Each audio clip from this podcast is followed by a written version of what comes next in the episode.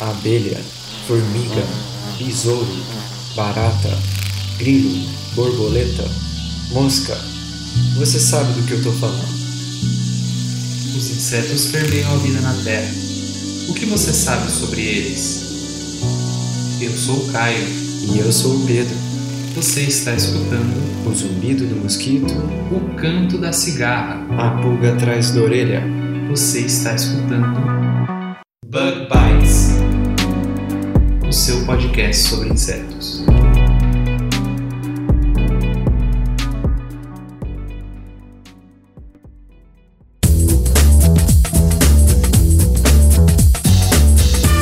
Estamos começando mais um Bug Bites, falando aqui diretamente da Toca do Besouro Studios. Eu sou o Caio e essa semana a gente vai conversar com Sherry Bezerra, o dono daquela página no Instagram O Entomologista e também daquele canal no YouTube super legal. Mas antes da gente ir pro nosso episódio, eu preciso agradecer o apoio dos nossos padrinhos e madrinhas, que nos ajudam mensalmente a tornar o Bug Bites um projeto real. Então fica aqui o nosso agradecimento de toda a equipe do Bug Bites para o nosso padrinho Besouro, professor Richard Staltamer, para nossa madrinha Cigarra, a Tamara Zaca, para os padrinhos e madrinhas abelhas operárias, a Priscila Engel, o Diego Aureliano de Sá e o Rodrigo Sampaio, e também para os padrinhos e madrinhas formiguinhas, a Juliana Carvalho e Masashi Noi. Lembrando que eles já sabiam desse episódio antes de todo mundo, inclusive a gente vai estrear uma nova parte do Inset que teve participação deles. E se você está escutando Bug Bites pela primeira vez, não deixe de participar do nosso grupo do WhatsApp. O link vai estar aqui na descrição desse episódio. E também não se esquece de seguir a gente em todas as redes sociais. A gente está no LinkedIn, a gente está no Instagram, no Facebook, no YouTube, no Twitter e mais recentemente a gente também passou a fazer o streaming dos nossos episódios pelo Deezer. Então segue a gente também por lá. Lembrando sempre que o Bug Bites faz parte da rede Agrocast, a primeira rede de podcasts do agro do Brasil. Se você está vindo aqui no Bug Bites pela primeira vez através da rede Agrocast, seja muito bem-vindo e muito bem-vinda. E se você já é ouvinte frequente do Bug Bites e não conhece a rede Agrocast, dá uma olhada lá no Instagram que você vai encontrar diversos podcasts do agro. Eu tenho certeza que você vai se interessar por algum. Procura lá, arroba Rede Agrocast. Ah, e antes que eu me esqueça, tá rolando um sorteio super legal na página do nosso entrevistado, do Sherry. A gente vai deixar aqui embaixo também o link pro perfil dele lá no Instagram, então corre lá para você fazer parte desse sorteio. E ó, vão ser sorteadas muitas unidades, então a chance de ganhar é muito grande. Corre lá, confere e segue o Sherry. Vamos lá pro nosso episódio então. Bug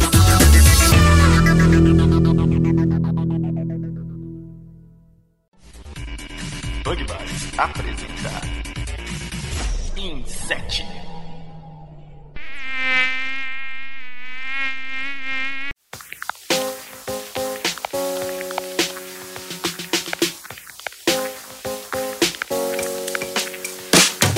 Bom, e conforme prometido, hoje a gente trouxe aqui para vocês o Sherry Bezerra, o entomologista. Seja muito bem-vindo, Sherry. Muito obrigado, Caio. Me sinto honrado de participar aqui com você desse episódio. Quero aproveitar e cumprimentar todos os ouvintes. Legal, Sherry, obrigado. Também é um prazer muito grande receber você aqui no, no Bug Bites. A gente tá muito contente de gravar esse episódio. Bom, Sherry, e para você eu já, já expliquei, né? Mas para quem é ouvinte de primeira viagem aqui do Inset do Bug Bites, o Inset é um programa onde a gente faz sete perguntas fixas para um entrevistado e esse entrevistado é um entomologista e a nossa ideia é demonstrar quais são os gostos, o que, que um entomologista faz, né? Então, conta pro nosso ouvinte, Sherry, qual que é a sua formação? Quem que é o Sherry no mundo da entomologia? Caio, eu sou formado em biologia ah, aqui em Petrolina, é no interior de Pernambuco, na Universidade de Pernambuco, é uma universidade estadual aqui. E eu saí para fazer mestrado, doutorado depois em entomologia também no interior de São Paulo. Mestrado eu fiz na, na Unesp, FCAV, né? E o doutorado eu fiz em Piracicaba, na Exalc. Assim que eu concluí o doutorado, eu já queria dar continuidade a, esse, a essa minha formação formação, então entrei no pós-doutorado uh, na Universidade da Califórnia em Davis. Finalizei o pós-doc lá, fiz um pós-doutorado no Brasil, na Universidade Federal do Recôncavo da Bahia, e depois não estava satisfeito fui fazer um terceiro pós-doc na Universidade Estadual do Oregon, uh, onde eu fiquei dois anos e quatro meses. Foi meu último pós-doc, daí eu já voltei para o Brasil e assumi o emprego de pesquisador na Embrapa, na Embrapa Algodão. Ah, que legal. Bom, inclusive, desse programa a gente vai estrear uma nova partezinha aqui no Inset, né, Sherry? Que são as perguntas dos padrinhos. E os padrinhos, Sim. eles se interessaram pelas suas experiências internacionais. As duas perguntas que a gente sorteou são sobre isso. Mas, antes da gente ir para as perguntas especiais dos padrinhos, a gente tem que começar o nosso Inset. E agora que você, ouvinte, já conheceu um pouquinho do Sherry, vamos lá para as perguntas, Sherry? Vamos lá. Então vamos lá.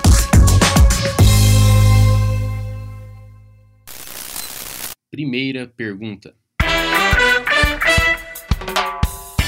Bom, Sherry, a nossa primeira pergunta, ela é uma pergunta bem simples, mas também uma das preferidas dos nossos ouvintes. Como que você se interessou por insetos? Da onde que veio isso na sua cabeça de começar a trabalhar com inseto? Bom, começou há muito tempo, Caio. Eu lembro que a, acho que uma das lembranças mais antigas que eu tenho era criança, sei lá, 4, 5 anos, e eu gostava muito de coletar insetos, de, de procurar coletar percevejos, borboletas. Tinha muito percevejo, esses, o pessoal chama de mareia fedida, na frente da minha casa, porque tinha uma árvore que era muito hospedeira desse, desses percevejos. Então eu sempre brincava com esses percevejos, coletava, dissecava, fazia tudo. Então foi bem naturalmente, né? Desde criança é, já começou. Eu acho que toda criança tem um pouco disso, né? Essa curiosidade é, com animais de forma geral, com plantas, animais. E no meu caso, os animais que estavam mais próximos, que eu tinha mais fácil acesso, eram os insetos. Eu acredito que é, para muitas crianças é assim também. É, eu queria ter cachorro, gato, essas coisas, meus pais nunca deixaram, então eu comecei a me interessar muito pelos insetos, que eles estavam ali prontamente, eu podia brincar com eles, podia fazer experimento, fazer muito experimento com insetos, tentando matar insetos, dissecando insetos, então começou ali desde criança, é, mas a minha primeira experiência profissional mesmo, assim, foi aos 18 anos, quando eu já estava na faculdade, né, eu estava no segundo ano da graduação, e surgiu a oportunidade de fazer um estágio na Embrapa, né, na Embrapa semiárido aqui é, no interior do Pernambuco, Petrolina na verdade, desde o primeiro ano da graduação eu já queria esse estágio, né? Eu entrei na graduação já pensando nisso. Sempre quis estagiar, trabalhar na Embrapa, enfim. E eu mandava o currículo, nunca era aceito, eles, porque eles, na época, só pegavam quem, a partir do segundo ano. Então, no segundo ano, finalmente, eles pegaram meu currículo, me chamaram. Naquela época, a gente não podia selecionar a área que a gente queria fazer estágio. Nem sei se hoje pode, mas a gente está falando de 19 anos atrás, isso foi em 2001. E daí, eu mandei meu currículo, eles me selecionaram e falaram, olha, você foi selecionado e tal, mas você vai ter que trabalhar no laboratório de entomologia. Você sabe o que é entomologia? Né? Foi assim que a chefe do RH naquela época me perguntou. E eu falei, não, eu não sabia o que era entomologia. Né? Eu estava no segundo ano da graduação, mas eu fiz uma graduação que era muito extensa em, em algumas matérias, disciplinas bem básicas. Por exemplo, eu tive três citologias, fisiologia e tal. Eu só vim ter entomologia lá pro, acho que, terceiro ano, já no finalzinho do terceiro ano. Mas enfim, quando ela falou que era entomologia, que entomologia tinha a ver com inseto, aí eu já, eu já meio que, sabe, não gostei muito. Porque eu achava que ia ter que mexer com barata, entendeu? E Ah, eu não tinha uma visão ampla, entendeu? Tipo, ah, os insetos são pragas, você pode aqui na Embrapa, você vai trabalhar com pragas e você vai é, entrar nesse laboratório que trabalha com pragas agrícolas. Eu não, eu não pensava assim, eu pensava em inseto, já me vinha logo na cabeça barata. Eu trabalhar com barata. Aí eu, eu lembro que na hora que ela falou isso, eu não gostei muito, mas quando ela me levou pro laboratório, eu conheci a minha orientadora, conheci o laboratório, aí eu fiquei fascinado, entendeu? Foi ali mesmo que eu, eu decidi, né, trabalhar, seguir carreira ah, na entomologia. Foi a partir daquele momento. E você sabe se esse processo seletivo ele era, tipo, ele era um sorteio, era que tinha disponível, como que era? Você sabe disso ou não? Não era sorteio, não. Era, era, eles faziam análise do currículo, como eu falei, na época, isso foi em 2001, eu estava com 18 anos. Aham. Meu currículo não tinha nada. Eu não tinha experiência de nada. Eu nunca tinha trabalhado. Eu estava no segundo ano da faculdade. E meu currículo só tinha, assim, é, Microsoft Excel, PowerPoint, Word. E eu fazia também, junto com a faculdade, né? Eu fazia graduação em Biologia, mas eu fazia junto o IF. Né? Naquela época chamava Escola Técnica, né? Cefet. Hoje se chama e fazia na área de informática. Então eu sabia bastante informática, inclusive programação, análise, enfim. Ah, que legal. E daí eu coloquei isso, né? E eu também era muito bom no Photoshop e no CorelDRAW. Eu coloquei tudo isso no currículo. Na verdade, só tinha isso para colocar, né? Não tinha mais nada. E daí, é, meu currículo ficou em último lugar. A chefe do RH ela foi bem clara comigo. Ela falou: seu currículo tá, era o último. É, só que a moça que passou em primeiro lugar, ela fez um teste com a orientadora, com a pesquisadora, e não deu certo. Porque a moça ela tinha um currículo até bom, mas ela não sabia nem ligar o computador. Então ela acabou não ficando, né? E daí foram chamando e eu, que tava lá no final, acabei ficando na vaga, entendeu? Foi uma coisa bem. Eu acho que tinha que ser mesmo, entendeu? Ah, que legal. Eu fico pensando que tinha que ser. O acaso te salvou. Exatamente. e hoje são 26 de agosto, né? Isso que eu tava lembrando, um pouco antes da gente começar a gravar, eu tive 26 de agosto de 2001, foi o dia que eu recebi a ligação da Embrapa falando, olha, você foi selecionado, já pode começar amanhã, que era o dia 27. Ah, que legal. Eu nunca esqueci disso porque é algo que eu queria muito, desde antes de eu entrar na graduação, quando eu fiz o vestibular, naquela época era vestibular, nem era Enem, então é, eu já pensei, vou fazer vestibular de biologia e eu vou conseguir uma vaga de estágio na Embrapa. Né? Ah, que legal. Então coloca aí, editor, um sonzinho aqui de palmas para os 19 anos de Cher entomologista. Aê! 19 anos, me faz me sentir velho. não, que isso, não é assim não. ah, que legal, cara, que legal, muito legal mesmo. Segunda pergunta.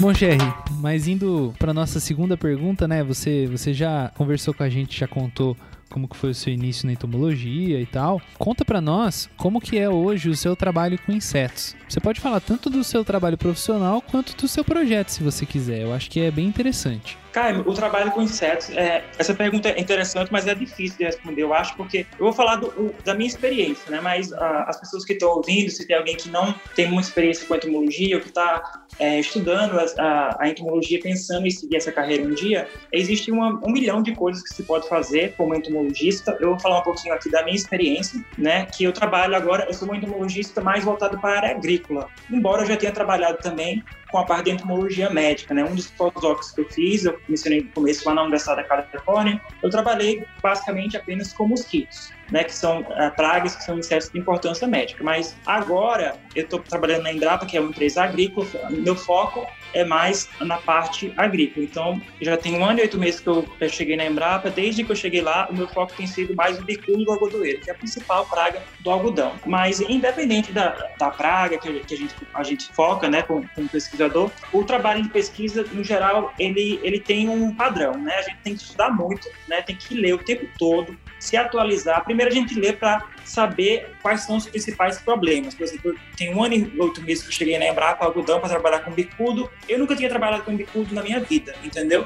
Então eu já tinha estudado alguma coisa em disciplina na faculdade e tal. Mas é diferente quando você começa a trabalhar e o seu objetivo é desenvolver é, novos métodos de controle, de manejo, de monitoramento para uma praga. Então, eu tive que sentar e ler toda a literatura, a, não toda que é impossível, né? Mas ler os principais trabalhos que já foram desenvolvidos com, a, com essa praga, para eu poder entender quais são os principais gargalos, ou seja, quais são os principais problemas, e eu poder focar a minha energia, porque eu não posso resolver tudo, né? Como pesquisador, a gente nunca pode é, resolver todos os problemas, a gente precisa focar e para eu poder focar, eu tive que fazer toda essa revisão aí, ler bastante, estudar bastante. E depois que a gente chega nesse ponto de identificar qual é o principal gargalo, qual é o principal problema, a gente tem que continuar estudando para se manter atualizado. Então, é, a vida de pesquisador é estudar muito. Quem pensa que, ah, vou terminar a graduação ou vou terminar o mestrado, doutorado e nunca mais vou ter que estudar, isso não é para você. Então, se é isso que você almeja, entendeu? Parar de estudar, não é, porque a gente tem que estar o tempo todo se atualizando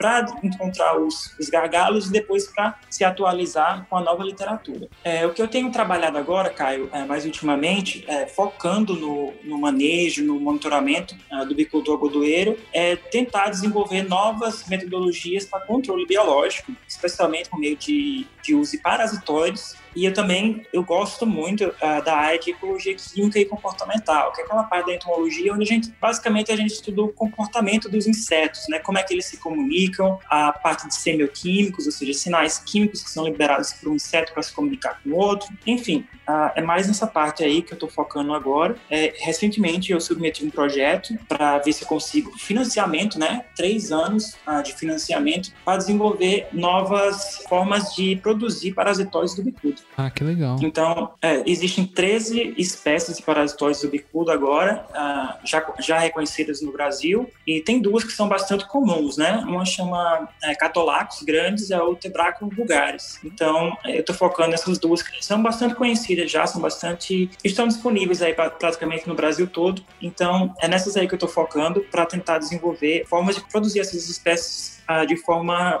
uh, economicamente viável, vamos dizer assim. Ah, muito legal, cara. Isso é muito importante. A fazenda que eu trabalhava, eles tinham uma área muito grande de algodão, eles tinham 9 mil hectares de algodão, e isso é uma coisa que a Associação Brasileira dos Produtores de Algodão, eles são muito preocupados, sabe? A questão do monitoramento, do, do manejo de bicudo do algodoeiro, né? Eles, eu lembro que eles tinham é, projetos e planos de ação muito grandes e muito focados com o bicudo, né? O bicudo é uma praga importantíssima para a cultura do algodão, uma das culturas mais importantes importantes do Brasil, né? O Brasil é um produtor gigante de, de algodão, mas muito legal, cara. Parabéns e eu tenho certeza que vai dar certo esse, esse projeto. É, é muito bom saber. Eu mesmo não sabia que já estava nesse ponto, já tinham encontrado aí dois ou três espécies de parasitoides para controlar bicudo. Isso quer dizer que a gente tem um futuro muito bom para o controle no algodão, né? Porque o algodão ele não é uma cultura alimentícia, então ele tem uma pressão de uso de químico muito forte, né? Eu acho isso muito legal e ó, ficam os meus parabéns. Muito legal mesmo. Obrigado, Caio. Eu também também estou torcendo muito, né? O projeto não foi aprovado ainda. Então, a gente submeteu o projeto, acho que só vai sair resultado lá para novembro, dezembro. Então, existe a possibilidade, sim, desse projeto não vir a ser aprovado, ou seja, a gente não conseguir financiamento. É importante até a gente falar isso, né, Caio? Porque,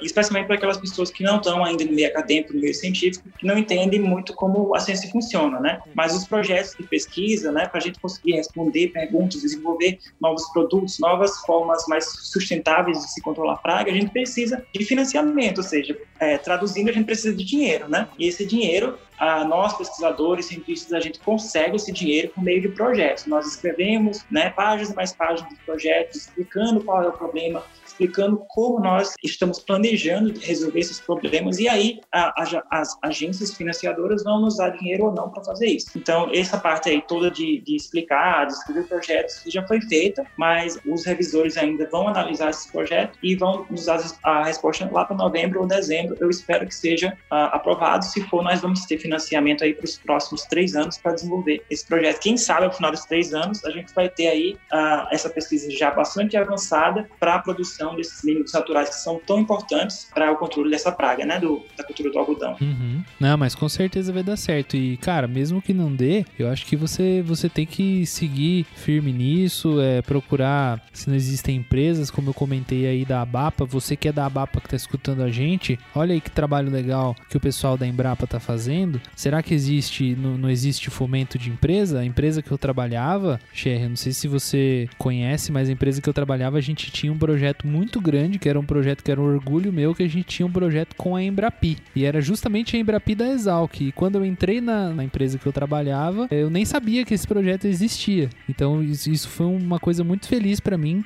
que a empresa que eu trabalhava fomentava a ciência e a tecnologia da universidade que eu me formei. Então, você aí que trabalha com algodão, presta atenção no Sherry e na Embrapa, porque eles também têm coisas muito interessantes para vocês também, né, Sherry? Com certeza. Não só esse, temos outros projetos também, uh, mas esse aí é o que a gente está na maior expectativa agora no momento. Legal, muito legal. Mas vai dar certo. Terceira pergunta.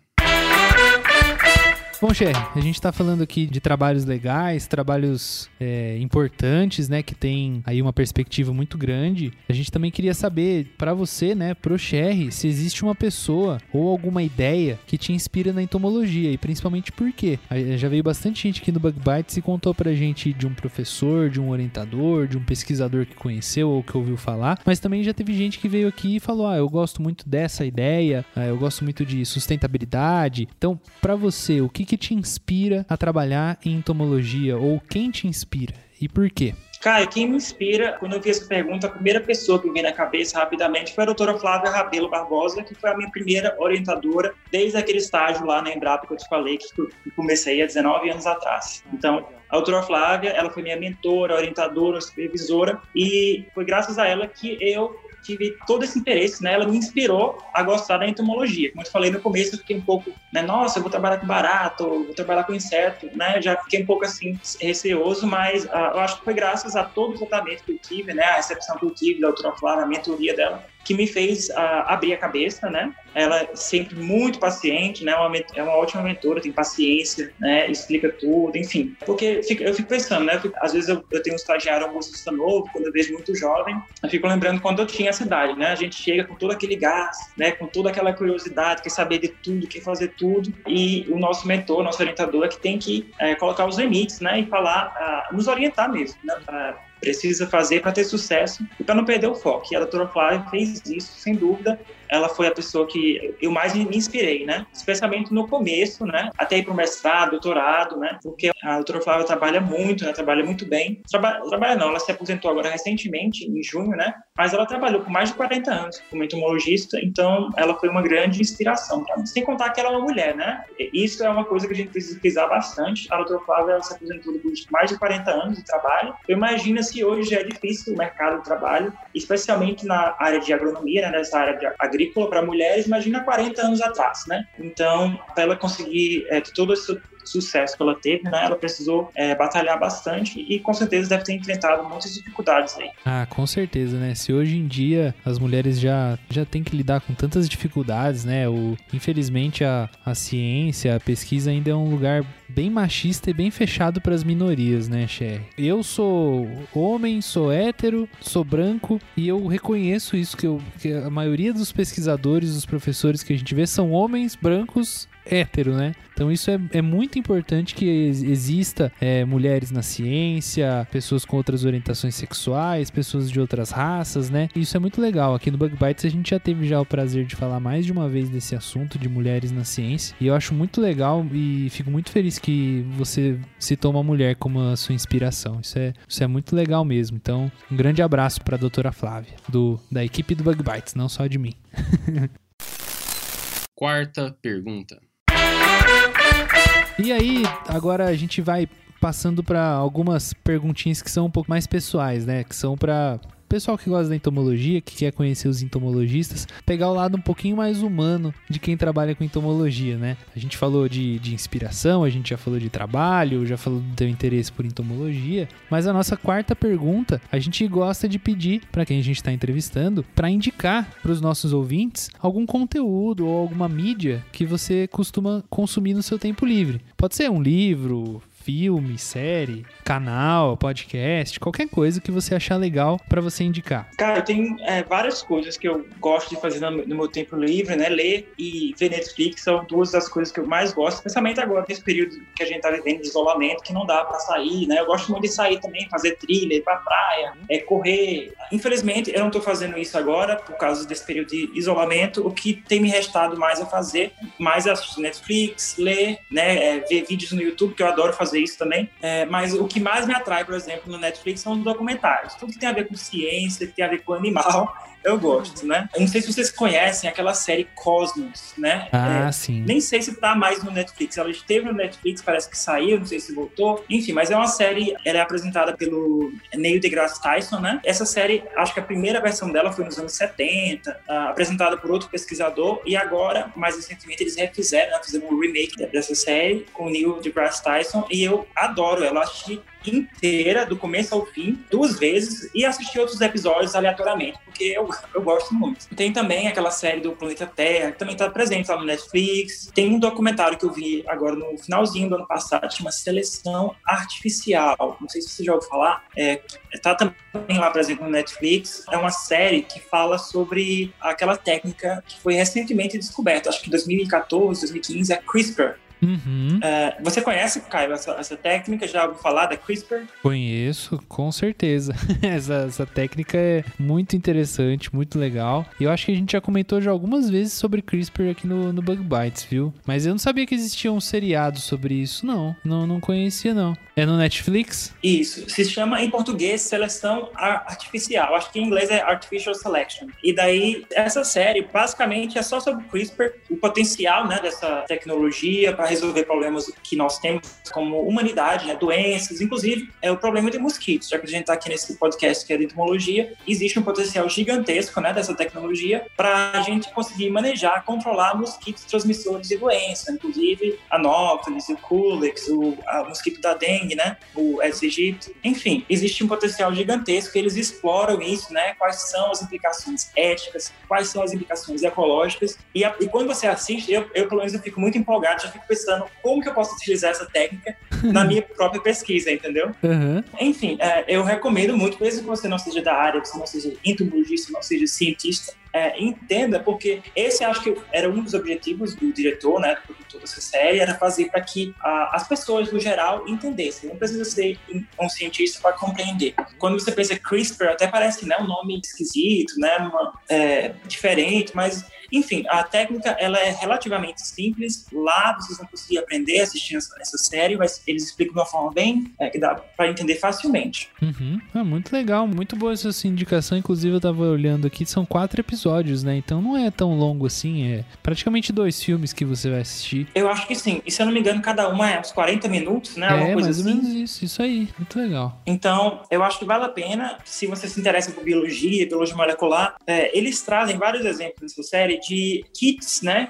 Que esses kits já são vendidos lá nos Estados Unidos. E pessoas comuns, pessoas que nunca estudaram, nunca fizeram biologia, nunca fizeram graduação biologia, agronomia, enfim, nessas áreas biológicas, eles têm a capacidade de comprar um kit desses e fazer, e fazer adição gênica né, eles conseguem editar o DNA é, utilizando o kit que é vendido lá no, nos Estados Unidos. Eu acho que aqui no Brasil ainda não vendem é, esses kits assim, da mesma forma que eles vendem nos Estados Unidos para as pessoas comuns, vamos dizer assim. Enfim, é, assistam, é, eu recomendo, super recomendo essa série aí para vocês. Como o Caio falou, são poucos episódios, não são muitos, mas são muito bons. Ah, eu já marquei aqui já nos meus favoritos pra assistir já, na minha lista.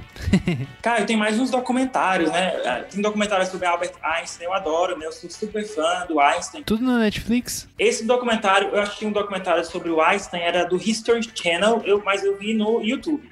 Porque ele não é muito tá. novinho, né? Não é um documentário muito novo. Então, acho que essas coisas mais antigas é mais fácil de achar ah, grátis lá no YouTube, né? Então, basta buscar lá no YouTube, é, documentário Einstein History Channel. Ah, É, é muito bom também, ah, quem gosta de, enfim, de ciência no geral, né? Geralmente quem gosta de ciência já conhece Albert Einstein, sabe um pouco da história dele, se interessa pela história dele. Então, eu recomendo, ah, saindo um pouco aí, né, do, da área científica. Tem um documentário também que é baseado em fatos reais, chama-se Making a Murderer. Eu não Uhum. sei qual é a tradução em português, está no Netflix também, tem a Season 1 e 2, né, a temporada 1 e 2, que basicamente é, fala sobre o, um criminoso, né, entre aspas, uma pessoa que foi presa, era, ele era inocente, ele foi preso por um crime ah, de estupro lá nos Estados Unidos, e descobriram depois que era inocente, depois de muitos anos, acho que, acho que 10, 15 anos que ele estava preso, ele saiu e a partir de- dessa saída dele já teve outro desenrolar. Eu não vou falar para não dar spoiler, né? Mas é, é muito interessante porque explora ah, o sistema judiciário americano. E se você gosta dessas histórias é, baseadas em fatos reais e quer entender um pouco mais como funciona, né, esse sistema judiciário, eles têm um sistema judiciário é, diferente, né, e muda inclusive de estado para estado lá. Então, eu acho que vale bastante a pena assistir. Legal, muito boas indicações, Cherries. Obrigado. E assim, eu- até eu fiquei com vontade de assistir até o Making a Murder, talvez eu assista. Eu, eu também sou apaixonado no Netflix, cara. Eu gosto muito, tem bastante coisa legal. Muito bom. Acho que você vai animar bastante a quarentena dos nossos ouvintes, viu? Se, se tiver tempo ainda, cara, eu gostaria de dar mais algumas, não dicas, né, mas é, pelo menos falar um pouco de outras coisas que eu gosto de ver, Ah, sim, não, vamos lá. porque eu falei muito aí desses casos aí, muitos, é, tem até a ver com o trabalho, né, com ciência e tal, mas eu também, porque muita gente às vezes fica pensando, ah, o cara é cientista, ele tem que estudar o tempo todo, eu até falei, né, para ser pesquisador tem que estudar muito, realmente tem que estudar muito, mas nas horas de lazer, você pode fazer o lazer, ora. É, Com certeza. é, é preciso equilibrar, né, Caio? Então, outras coisas que eu gosto de fazer também. Por exemplo, ah, no YouTube, eu adoro vídeo no YouTube de clipes, né? Clipes de música e tal. Aham. Eu adoro fazer isso. Eu gosto muito de ver, ó, Lady Gaga, Ariana Grande, é, Beyoncé, Rihanna, Queen, Beatles, Mariah Carey, Celine Dion, enfim, é, vários aí. E eu gosto de fazer isso também, é, até eu, eu procuro sempre encontrar um meio termo, né, uma interseção junto com aquilo que eu faço, né? E, por exemplo, já tem várias espécies de insetos nomeadas em homenagem a Lady Gaga, em homenagem a Jennifer Lopez, Beyoncé, enfim. É, são coisas que a gente pode, inclusive, eu faço isso, né, de explorar esse lado também. Eu gosto ah, dessa cultura pop e o que, eu posso trazer a cultura pop para a área que eu trabalho, né? Eu até exploro isso um pouco uh, quando eu estou nas redes sociais, tal, no YouTube, no Instagram. Eu gosto de fazer isso, porque é uma forma, cara, de da gente atrair mais a atenção das pessoas, né? Uhum, com certeza. Às vezes a, a gente tem jovens, adolescentes ou até jovens adultos que não têm muito interesse por ciência, mas quando a gente fala, olha, essa espécie aqui, ela foi nomeada em homenagem a Lady Gaga, e às vezes a pessoa gosta de Lady Gaga, entendeu? Então, ela, nossa, eu quero saber um pouco mais sobre que inseto é esse. Ele é, é, uma, é um besouro, é uma vespa, é uma abelha, é o quê? Entendeu? Então, já vai aprendendo, já vai se interessando. É uma forma de, de encontrar uma intersecção, né? Entre essa cultura pop e a entomologia, que é a área que eu sigo como profissão. Não, com certeza, Cher. E assim, a gente aqui no Bug Bites também, a gente gosta bastante, temos bastante ideias aí de, de episódios que a gente pode, que a gente já queria fazer sobre isso. Teve, por exemplo, um episódio bem no começo do Bug Bites, que foi na Copa de 2018, que eu e o Pedro a gente falou de insetos na Copa. Parece que é uma coisa assim que ninguém percebe, mas tem muita coisa de insetos na Copa. Quem sabe não, não surge uma colaboração aí do, do entomologista e do Bug Bites, hein, Cher, pra falar de uns assuntos assim assim mais contraídos, hein? Sim. É, acho que a gente pode fazer isso acontecer. Vamos fazer acontecer sim. Você falou agora da Copa, eu lembrei, vai sair também uma publicação lá no meu Instagram é, de um ácaro que foi descoberto no período da Copa, só que foi a, não foi essa última Copa, né? foi a de 2014, que foi no Brasil, né? Então eu vou explorar também esse, esse lado aí. É um ácaro marinho, inclusive, que não é muito comum, né? Você já ouviu falar ácaros marinhos? Nunca ouvi falar, achei. Pois é, eu também nunca tinha ouvido falar antes de descobrir sobre essa espécie aí que foi descrita durante a Copa de 2014. Legal. Então fica aí, ó, mais uma dica aí dos ouvintes do Bug Bites. Acessem o canal do Sherry que dentro em breve vai ter muito mais coisa interessante do que já tem, né, Sherry? Pois é. Quinta pergunta. Bom, Sherry, a gente tá falando aí de um, um papinho mais contraído, né? Você conseguiu fazer bastante indicação para os nossos ouvintes, mas agora vai aquela pergunta do Inset que deixa os nossos entrevistados um pouquinho encabulados. Na entomologia, você já passou alguma vez por alguma situação que você achou que foi engraçada ou pelo menos curiosa? Não precisa ser nada trágico, tá, Sherry? Por favor. não, não, eu já passei como você até falou, a, usou a palavra encabulado aí, e eu acho que essa palavra aí descreve exatamente como eu me senti depois dessa situação. Foi também, numa daquelas primeiras semanas, minha 19 anos atrás, o estagiário me para semiárido, né, lá com doutora Flávia. Acho que eu estava na, na, segunda ou terceira semana, ou seja, eu estava aprendendo ainda, né, tava pegando o jeito a gente foi ao campo e aqui na, nessa região que a gente tá, né, para quem não conhece, nós somos uma região aqui em Petrolina produtora de frutas, né, frutas para exportação, especialmente manga, uva, embora a gente tenha muitas outras ah, frutas, incluindo goiaba. Nesse dia, eu fui com a doutora Flávia para coletar pragas no campo de goiaba. Então a gente chegou lá, coletamos várias coisas, né? Tem psilídeo, enfim, tem muitas pragas na, na, goiabeira. E a gente encontrou uma lagarta, né? Um lepidóptero, ou seja, uma larva de, de borboleta que a gente não conhecia. A doutora Flávia não conhecia. Ela falou: olha, é, coleta esse daqui, põe aí no, no recipiente e leva para o laboratório. Chegando no laboratório, dá a folha de goiabeira para ela ir se desenvolver até a gente obter o adulto. Então, o nosso objetivo era esse. A gente foi lá, coletou os insetos, inclusive essa lagarta, trouxe para o laboratório e estava esperando, né, alimento, criando a lagarta. Né? Basicamente, estava criando ela, alimentando todos os dias e tal, cuidando direitinho para obter o inseto adulto, que é uma borboleta. Né? Quando essa borboleta saiu, era uma borboleta belíssima, né, grandona e tal é, umas coisas alaranjada, é, super chamativa, assim, muito linda. E daí, o que é que eu fiz quando essa borboleta emergiu? Eu fiz o que eu sempre fazia, né, quando eu era criança. Eu fazia isso muito quando eu era criança. Eu criava lagarta e quando a lagarta se transformava em borboleta, eu soltava. Então eu peguei a borboleta e soltei a borboleta. Quando foi, acho que eu soltei ela de manhã, quando foi à tarde, né, a minha supervisora, a doutora veio e falou: cadê a borboleta? É, eu quero que você mate ela e monte, né? Quando a gente fala montar, é, é, colocar, é esticar as asas, né, cara? Pra quem não sabe, a gente fala montar A gente põe numa plataformazinha lá, pode ser isopor, pode ser madeira, estica as asas e espera secar. E quando aquelas asas já estão sequinhas, a gente é, usa para identificar, usa aquele exemplar para fazer identificação. E não tinha nenhum taxonomista naquela época, não tinha nenhum especialista em borboleta para identificar. Então, o que ela queria que eu fizesse era para matar o inseto, né? A gente mata com éter, naquela época usando éter para matar. E dali a gente montava ela bonitinha na plataforma, quando secava, mandava para um especialista para fazer a identificação. E ela pediu para fazer isso e eu não encontrei o chão, né? Quando ela falou isso, cadê a borboleta? Eu quero que você mate ela e ponha na plataforma. E daí eu não tive outra opção, né? Eu, eu tive que falar para ela. Agora, parece até uma bobagem hoje quando eu penso, mas na situação que eu estava, era a minha primeira experiência de tudo. Eu estava na minha segunda ou terceira semana de estágio uhum. e eu morria de medo. Ah, nossa, eu vou fazer uma bobagem e vão me colocar para fora, entendeu? Eu pensava, eu tinha esse medo, entendeu? Eu acho que geralmente quem tá começando, que é muito jovem, né? Às vezes fica é, com esse medo. Mas ela, ela falou, né? Ela falou: olha, é, isso que você fez é errado, não faça mais isso. A gente traz os insetos, né? Os exemplares para o laboratório com o intuito de identificar então da próxima vez você não faça mais isso. Mas eu, eu fiquei extremamente encabulado, né? Eu fiquei com muita, muita vergonha, fiquei culpado, enfim. Eu aqui escutando foi bem fácil eu dar risada, né? Porque você foi falando assim, ah, eu criei, ela ficou adulta, e aí eu fiz o que eu sempre fazia quando era criança. Eu falei, meu Deus do céu, ele matou esse bicho, como que vai identificar? Pior, foi lá e soltou. Eu falei, meu Deus! Se você visse a minha cara, eu tava com a minha mão no, no, no rosto, assim, ó, face palm pra você. Assim, falou, meu Deus do céu. Você já pensou? Você nunca vai saber se você encontrou uma espécie nova, cara. eu nunca vou saber, é verdade. Nunca é, vai saber. Pode até ser uma nova. Mas a boa notícia, cara, é que desde então, eu não sei, pelo menos até hoje, eu não ouvi falar de uma praga séria da goiabeira que é um borboleta. Então. Ufa! Ufa mesmo.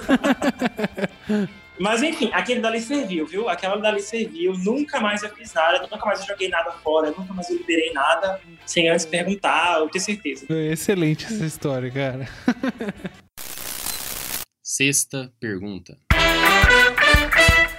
Bom, Sherry, chegando aqui na nossa sexta pergunta, uma outra coisa que a gente também gosta bastante de saber e que os padrinhos já comentaram já uma vez é quais são as estratégias que você usa para equilibrar o seu trabalho, a sua família, o seu lado pessoal, né? Você já comentou já que você é pesquisador da Embrapa, mas a gente sabe que, é, como todos os trabalhos, né, principalmente quem trabalha na pesquisa, tem que se dedicar muito, tem que passar muitas vezes do horário. É, você trabalha com organismos vivos, às vezes você não tem final de semana, não tem feriado, né? Mas a gente precisa também equilibrar um pouquinho o nosso trabalho com a nossa família, o seu lado pessoal, a hora que você tira para fazer sua trilha, para assistir seu Netflix. Então conta pra gente que estratégia você usa para equilibrar tudo isso, ou pelo menos para tentar equilibrar. Cara, eu acho até que eu já, já, comentei um pouco sobre isso, mas eu gosto muito de fazer trilha, de ir pra praia, né? Eu tava morando em Campina Grande, agora, exatamente agora, eu tô em Petrolina porque eu tô passando uh, esse período de isolamento, de pandemia, né? Mas eu estava trabalhando e morando em Campina Grande, fica pertinho de João Pessoa, né? Fica uma hora e meia mais ou menos de João Pessoa. E eu ia praticamente todo final de semana para a praia quando eu estava lá. Antes da pandemia, claro. Mas eu gosto muito de ir para a praia, gosto de fazer trilha. Aqui no Brasil eu não faço tanto, né? Mas quando eu estava nos Estados Unidos, nos POSOC, eu fazia trilha pelo menos uma vez por semana. Eu adoro. Eu gosto bastante também de me exercitar, né? Fisicamente. É, é muito bom. Eu me sinto é, fisicamente bem quando eu faço isso. E me ajuda também até a, a raciocinar melhor, a trabalhar melhor, novas ideias vêm quando eu estou me exercitando. Enfim, eu adoro fazer isso, mas eu estou fazendo também pouco, né? Nada disso, não estou indo pra praia, não estou fazendo trilha, não estou me exercitando regularmente porque a gente está nesse período de isolamento, né? Geralmente quando eu fazia exercício era na academia e tal. Uh, eu até comecei a fazer recentemente yoga em casa, né?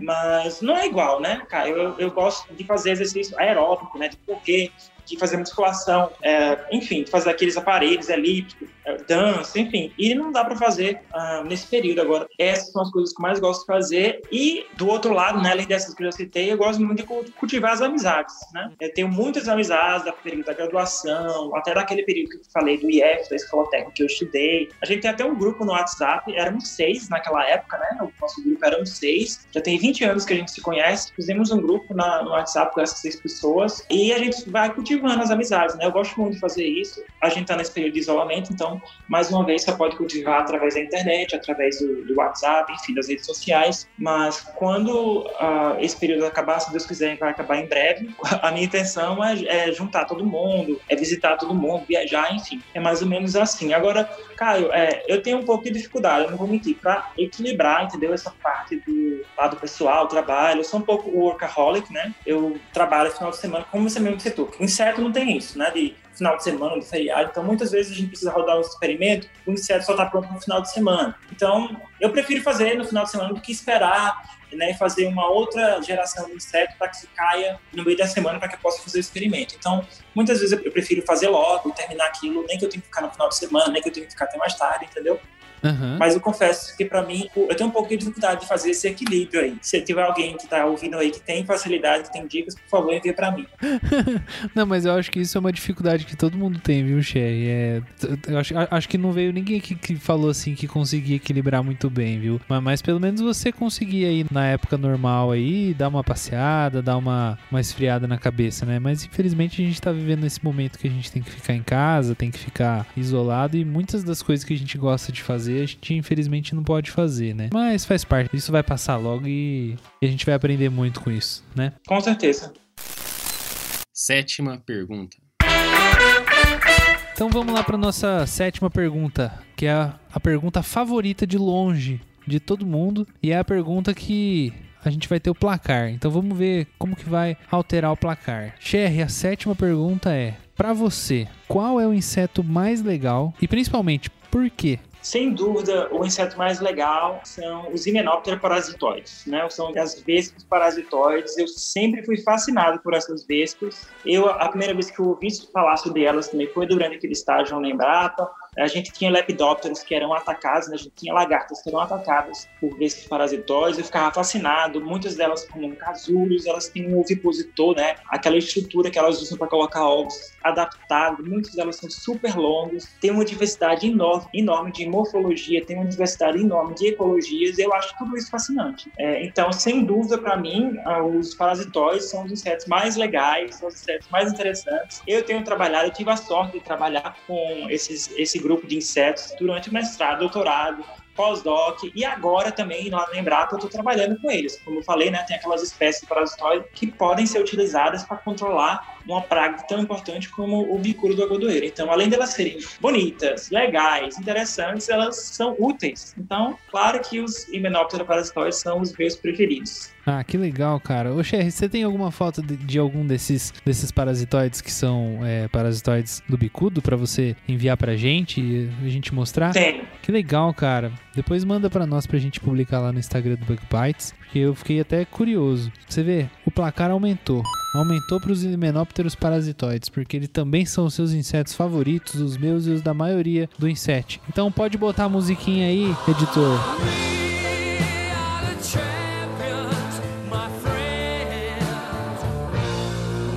Porque mais um ponto para os parasitoides aqui no Bug Bites. nossa, eu não sabia que tanta gente gostava assim dos parasitoides. Eu confesso, quando eu falei, eu pensei, nossa, ninguém vai falar esse grupo, ninguém fala parasitoides. Porque geralmente as pessoas falam ah, abelha, né? Então, gosto de abelha, gosto de mamangava, é. É, sei lá, de borboleta, esses insetos que são mais uh, carismáticos, vamos dizer assim, né? Sim, sim. O, o, favorito aqui, por enquanto, são os parasitoides, depois os besouros. Entendi, faz sentido. O besouro, besouro faz sentido. Besouro também. faz sentido, né? E a abelha, tá em qual lugar? Abelha, Cher, eu acho que a abelha nunca foi citada aqui no Bug Bites. eu, eu, acho que não. É, eu acho que não. Acho que, acho que nunca citaram a abelha. Ainda não citaram a abelha, né? Mas, mas eu ainda, ainda eu, eu tenho gente pra, que eu tenho que entrevistar aqui que fala de abelha sem ferrão, abelhas africanizadas. Eles com certeza vão falar abelhas, né? Aí a gente vai ter que mudar um pouco mais esse placar. Mas, mas, mas eu não tô, não tô favorecendo quem gosta de parasitoides, hein, pessoal? Por favor. Por favor, nem fazia de ideia. Nem sabia, nem. É, eu nem, nem eu sabia. nem sabia de você. oh, mas se vale, viu, Caio? As vespas, né? As mesmas vespas parasitóides são primas distantes lá das abelhas. Mas, é enfim, verdade. Então, é verdade. né? Estão na mesma ordem, pelo menos. É, estão na mesma ordem. Mas aí é a mesma coisa que falar de, de besouro, né? Porque se a gente for falar que, que prefere besouro, é fácil, porque é 30% de todos os insetos, aí fica fácil. Pois é, é, é muita coisa, né? É muita coisa. E ainda falta muito para descobrir, né? Ah, ok, agora bastante. um fato interessante sobre o besouro, você falou aí. Você sabia que a primeira espécie de besouro, né? Besouro em inglês é beetle, né? É, que foi nomeada em homenagem à banda Beatles, foi recentemente, só agora em junho. Ah, é? Eu não sabia, não. Até junho agora de 2020 não existia nenhuma espécie de besouro, ou seja, de beetle, é, em homenagem aos The Beatles. Ah, mas que falta de criatividade, hein? Ah, o, o- o que, que esses taxonomistas estão fazendo, cara? Vamos combinar, eles mereciam, olha, um, um- pelo menos uma espécie, né? Eu queria que Demorou, fossem né? quatro, uma para cada, é, uma para cada integrante. Tem que ter um. Tem que ter um pra cada um, ué. Alô, alô, taxonomistas que escutam Bug Bites. Pessoal, vão dar uma mão aí. Tem que ter um, um Paul, um Ringo, um John e um que eu esqueci o nome também agora, o último Beatle, desculpa. Sempre escreve do. Sempre, sempre George? se o George. Sempre esquecem do Ringo, mas agora eu esqueci do George. Tudo bem. Legal, Sherry. Sherry, agora a gente precisa ir pra pergunta bônus.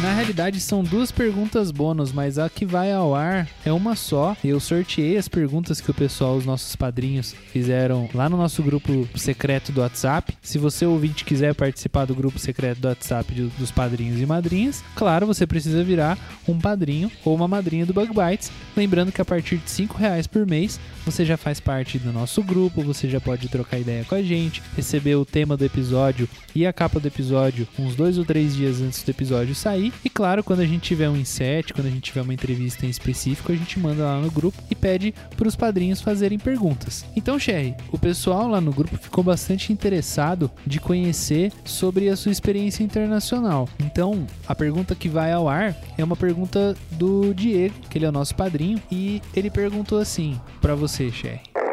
Sherry, qual é o nível de interesse, na sua opinião, da população de outros países por insetos em relação ao Brasil? Aqui, pelo que eu vejo, pelo que o Diego vê, as pessoas só conhecem os insetos pelo fato de eles prejudicarem alguma coisa, como por exemplo prejudicarem plantações ou invadirem a casa das pessoas. Como que você vê isso? Caio, eu responder pro Diego nessa pergunta baseado mais aonde eu morei. Os Estados Unidos é muito grande, né? Eu morei na Califórnia, morei no Oregon.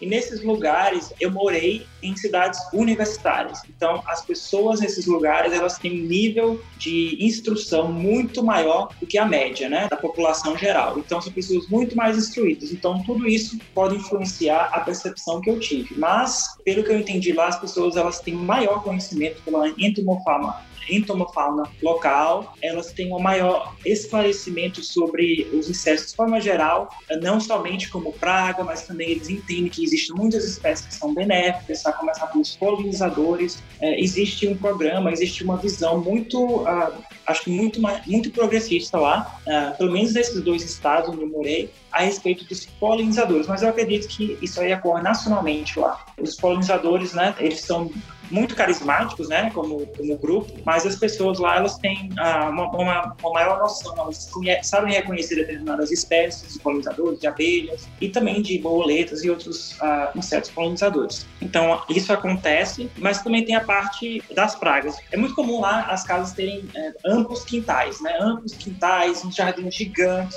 é, muitas árvores e tal, e geralmente as pessoas têm frutíferas, enfim. E eu mesmo morei numa casa lá, tinha várias árvores, uma delas era pera, e assim que eu cheguei lá, a dona da casa, né, a landlord, a- ela morava na casa, eu aluguei um quarto na casa dela, ela falou pra mim, olha, eu tenho essa planta aqui e tal, é, eu tô fazendo o manejo dela assim, assim, assado. Ela tava fazendo o manejo integrado do- da praga que tava acontecendo nas peras dela, entendeu? E a gente tá falando de uma pessoa, ela não tinha uma graduação em biologia ou mestrado, doutorado, entendeu? Então, eu acho que as pessoas, ah, de forma geral, pelo menos nesses lugares onde eu morei, ah, elas têm uma maior noção, um maior esclarecimento a respeito dos insetos, da importância de se conservar, da importância de se fazer manejo integrado de pragas, mesmo que seja no seu próprio quintal, ao invés de simplesmente ir lá e aplicar um, sei lá, um inseticida, um tóxico, né? Mas eu, eu vou deixar isso bem claro para você e para o Diego, né? Para todos que estão ouvindo. E mais uma vez, eu morei nesse lugar que era uma cidade universitária, muita gente lá com mestrado, doutorado, no mínimo a graduação, então são pessoas com um nível muito mais de instrução muito elevado, né? Comparado com a população geral. Legal, muito bom, Sherry.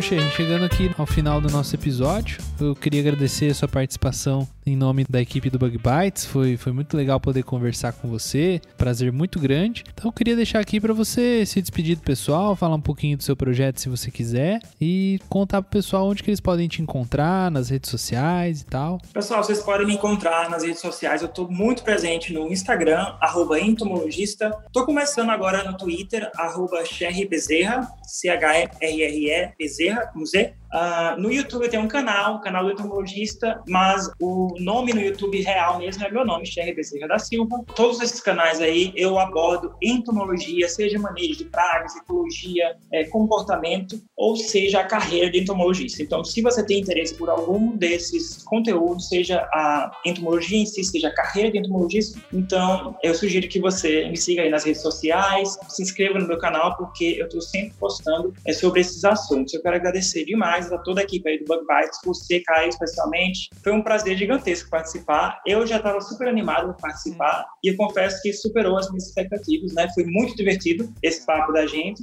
Quem sabe a gente não pode repetir aí no futuro, né? Ou até mesmo participar de uma live. Não, vamos repetir sim, chefe, com certeza. E eu agradeço mais uma vez aí a sua disposição, sua animação. Fiquei muito contente de conhecer você, de conversar com você. Fiquei feliz mesmo, cara. Muito obrigado. E o Bug Bites está tá à disposição quando você quiser falar de algum assunto, se você quiser conversar entomologia na, na forma de áudio, a gente tá aí para isso. Vamos juntos agregando aí a entomologia do Brasil e, e, do mundo. Obrigado, obrigado. Eu quero deixar registrado aqui o Bug Bites, acho que foi o primeiro podcast, e se eu não me engano também foi o primeiro é, em português, né? O primeiro canal de divulgação científica da entomologia, né? Assim, direcionado para entomologia, que eu me lembro que foi o primeiro, né? Eu não me lembro de nenhum outro, e com certeza o Bug Bites serviu também de inspiração para eu começar, seja no YouTube, seja lá no, Instagram, como eu tô, né? Porque eu acho fantástico o trabalho que vocês fazem, já acompanho já há algum tempo. Vocês estão de muito parabéns, são pioneiros aí. Parabéns para vocês. Legal, Sherry. Obrigado, viu? Fico muito feliz de escutar isso de você. E assim, modéstia à parte, o Bug Bites é o primeiro podcast em português e em qualquer língua que fala só de entomologia. A gente lançou o Bug Bites e coisa assim, de duas ou três semanas depois lançou em inglês. A gente é o primeiro podcast de entomologia do mundo. Maravilha, foi o que eu imaginei, então. Muito, muito bom, cara. Eu falei, vocês são pioneiros, estão de parabéns. Obrigado, Sherry. Um grande abraço e a gente vai ficando por aqui. Até semana que vem. Tchau. Tchau, tchau.